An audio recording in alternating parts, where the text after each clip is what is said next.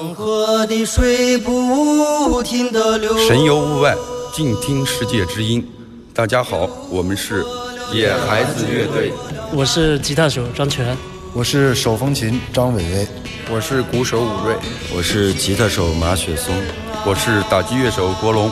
您现在收听到的是由刘倩和阿飞主持的《行走的耳朵》。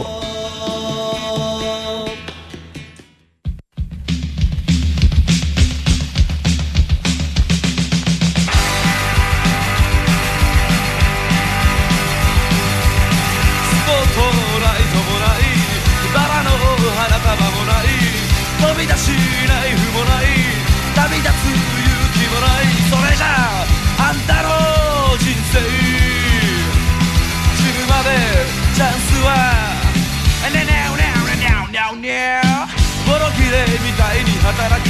汗と涙のお話。軽く受け飛ばしてやれ。どうせはみ出しやろうダッシュ。ラッシュ。ラッシュ。ラッシュ。ラッシュゆっくり崩れ落ちる世界がもうすぐ来るラッシュ鋭く削って動け。キラリと光っていろ。足。足。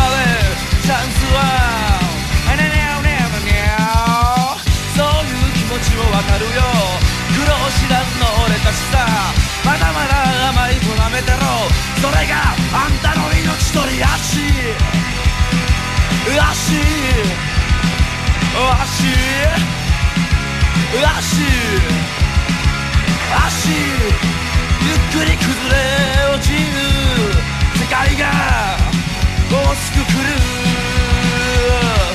足鋭く削って動け。キラリと光っていろ足足この足足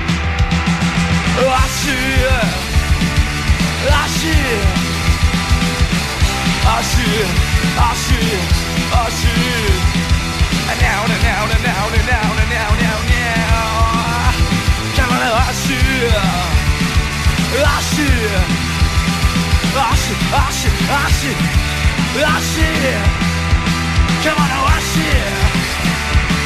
I see.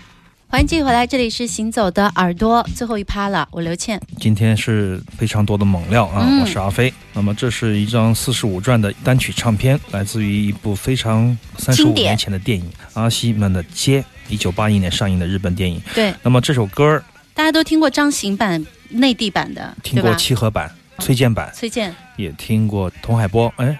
什么海？张海波，张海波版对，瞳孔，瞳孔，很多人唱，但是永远没有人知道原唱是谁。当然，在那个电影的片段里面有听啊，那真正的黑胶的唱片可能少之又少。那么是我托我日本的好朋友花了很长的时间找回来这张黑胶的唱片，黑胶唱片。对我当时有几张唱片，就是说永远都找不到啊，我一定要找到他们，看看他们是谁。词曲是井上忠夫、夏田一郎作曲。那么这首歌当年在日本，这个电影和这个歌也不算是特别的红火吧？嗯，我觉得红火的是这个电影里面的演员美女。第一次看到摇滚乐，应该就是在这部电影里面。我觉得这首歌曲应该算是中国摇滚乐的启蒙，应该是来自于这一首歌，很精彩也简单直白的朋克风格的一首歌曲。八一年我们在听李谷一呢，朱逢博，朱逢博对，都在听他们的歌儿，民歌哪听过摇滚乐队？对，当时通过电影获取的这种歌曲渠道，就是一个是任正，一个是阿西们的街，阿西就是零汽车零件的意思，很励志的一部电影啦。所以阿西们的街就是在街头闪光的工具。哎，给人的感觉就这种感觉。那个门到底是大门的门还是我们的门？我们的门，阿西门，阿西是就是说我们的街道嘛。后来我们翻唱的有一些磁带可能就不是特别准确，有人就以为是阿西门是一个地名，对一个地名，就是坏孩子的天空。实际上你要是把它跟现在的这个日本化的这个北野武的电影对照的话，可以这样说啊，是摩托仔。对对对，一帮。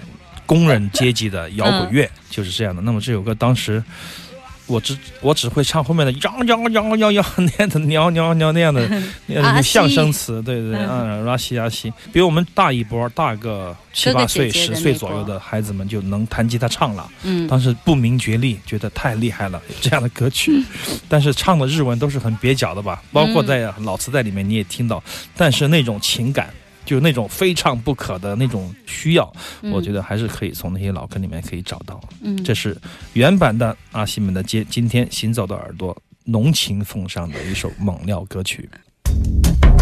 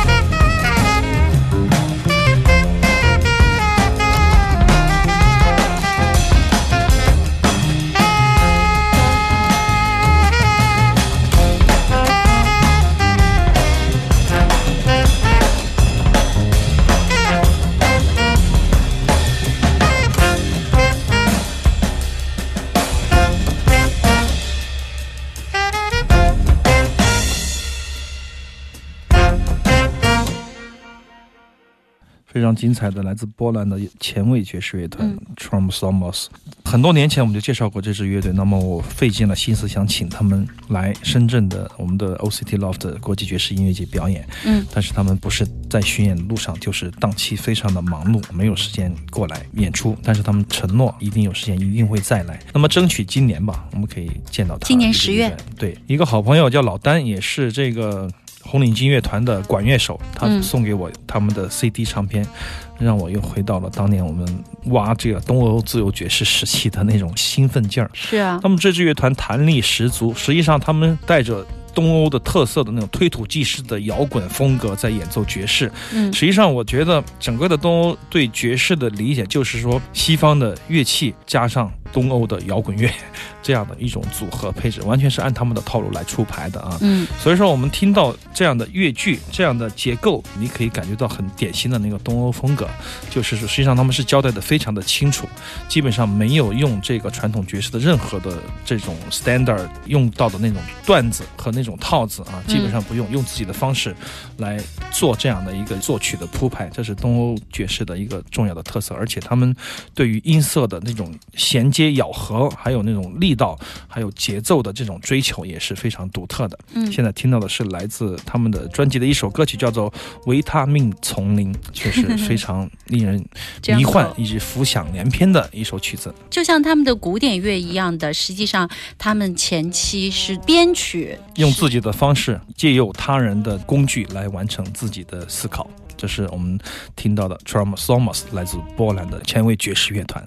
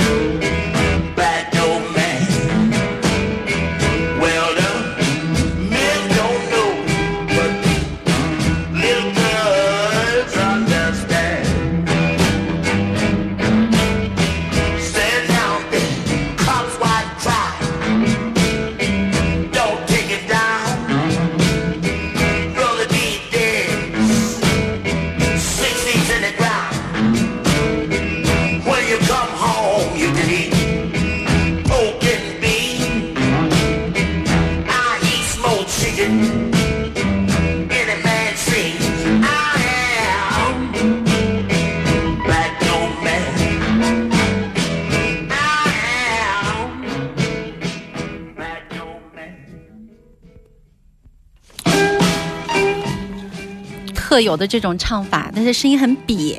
一九六零年的录音来自于非常重要的一个。Blues 的音乐的厂牌叫做 Chase 象棋唱片。这位歌手其实非常非常出名的 Howlin' Wolf，我们介绍过他，嚎嚎狼，嚎叫的狼，Backdoor Man。那么他是非常 Hi-Fi 的，很多 Hi-Fi 发烧友会追求他。封面是一头狼对着月亮嚎叫的那个封面的那个 blues 的专辑，对，非常的精彩啊。跟 Muddy Waters 他们同属于一个非常有代表性的人物。那么其实这个 Chess 唱片又出过很多很多 blues 的唱片。那么我曾经跟丁路问过这个 Cheese 唱片，我说：“哎，能收藏他们的唱片，不管是单声道的还、是立体声的都好吧？”他说这个唱片很怪。它不是直接的录音，他要把声音做处理，类似于把所有的声音放到一个水泥管子里面去，从那边收音，他要收这种特别的混响的房间的效果。所以说，我觉得这个唱片非常的重要。美国的南部乡村的黑人的 blues 的艺术家，最多就是 Alan Lomax 的田野录音里面出现一下。对呀。那么真正有 Chase。这个唱片出来的就进录音棚来出大量的这样的作品的，嗯，那么这个 Chase 唱片是独一无二的。那么现在他的唱片黑胶已经炒得很贵很贵了，首版啊，嗯，你想听到首版的好的音质，真的要花一些美金，花很多钱才能够办到。那这个厂牌，我觉得带了一大堆精彩的 blues 的艺人，我觉得是非常重要、值得去搜寻的一个厂牌。在节目里讲了好多年啊，讲了好多次。对啊，从厂牌来搜寻一些特别珍贵的或者。一些特别有价值的唱片是一个很好的渠道。对，如果没有这个 Chase 唱片，没有我们听到的 Howlin' Wolf、呃 Molly Waters、Chick Berry，你就不会听到后面的 Rolling Stone、The Who、Beatles，就不会听到这些由 Blues 转换成为一种 Blues Rock 这样的一个一个演变，然后再回到摇滚乐。我觉得就是基本上摇滚乐的襁褓里面的摇滚就是 Blues 重要的一种音乐类型，而 Chase 是我们最重要的，我觉得一个。蓝调音乐的厂牌，对一个独立音乐的一个厂牌。